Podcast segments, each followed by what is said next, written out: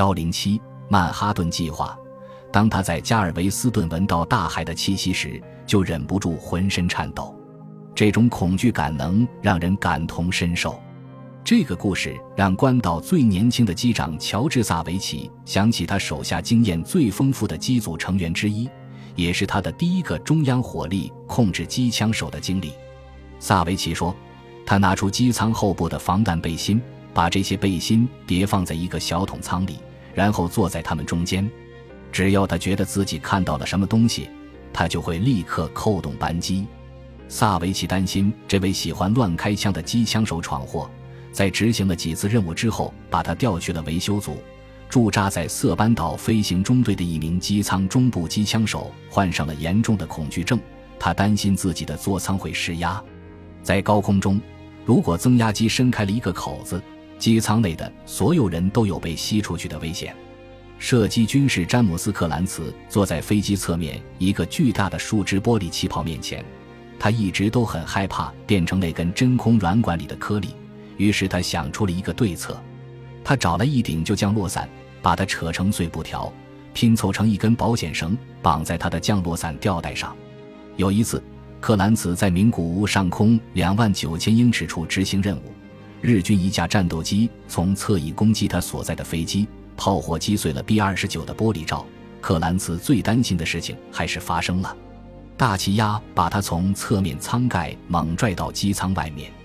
索性将落伞吊带紧紧地拉住了他，他悬在半空中十几分钟，犹如一片树叶在气流中晃来晃去。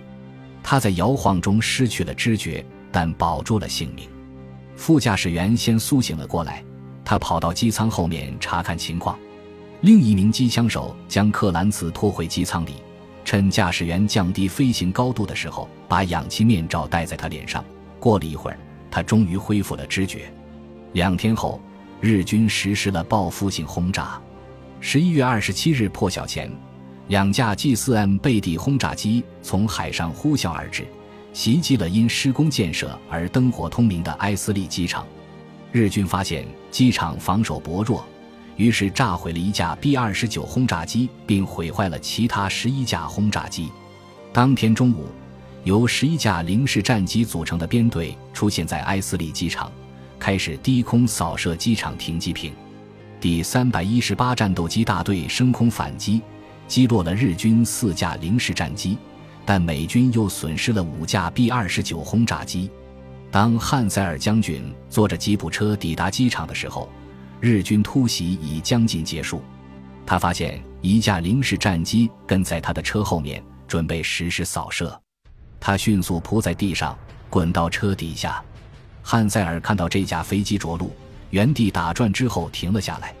飞行员走出飞机，拔出手枪，他吓得目瞪口呆。在交火中，这名飞行员被击毙了。即使没有经历这种刺激和恐惧，埃斯里机场也需要不断缓解官兵们的紧张情绪。各种稀奇古怪的休闲娱乐方式开始流行起来。基地有一间军官俱乐部，在里面可以看到南边的美景。飞行员们喜欢聚在俱乐部里看 B 二十九轰炸机从海峡对面的天宁岛上起飞。B 二十九引擎很容易发生故障，飞机经常因此坠落大海。飞机起飞时，如果听到引擎打嗝，那你就死定了。就这么简单。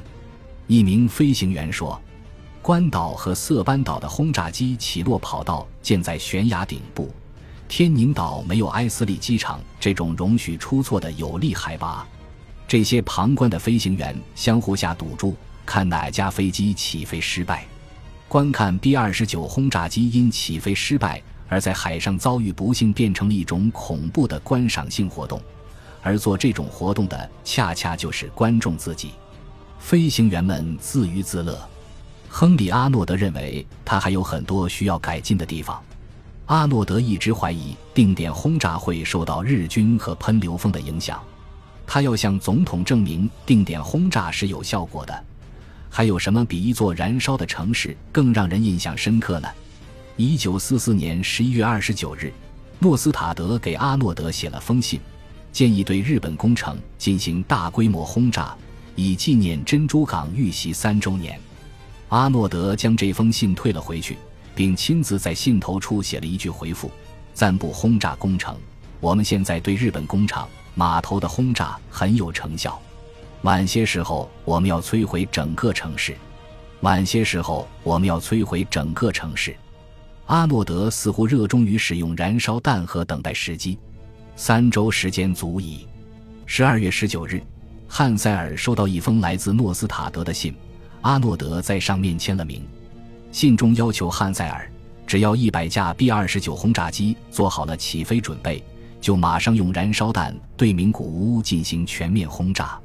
诺斯塔德在信中写道：“这项任务对于未来的规划极为重要。”汉塞尔向阿诺德抗议说：“燃烧弹不是用来摧毁定点目标的。”其实，阿诺德对此早已心知肚明，他似乎也明白。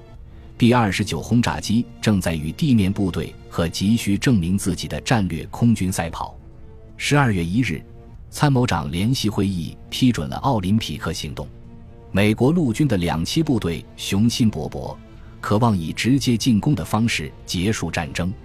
阿诺德几乎没有时间用战略制空权来引起轰动。雷蒙德斯普鲁恩斯也很焦急，由于舰队位于开阔海域。他要找到一种更好、更快的方法阻止日军空袭，而驻扎在马里亚纳群岛的 B 二十九轰炸机无法做到这一点。十二月二十七日，美军轰炸机动身前往位于武藏野和多摩一带的中岛飞机发动机工厂，但收效甚微，他们只炸毁了一家医院。望着西边的硫磺岛和目标，斯普鲁恩斯明白，舰队不能坐等 B 二十九完成这项工作。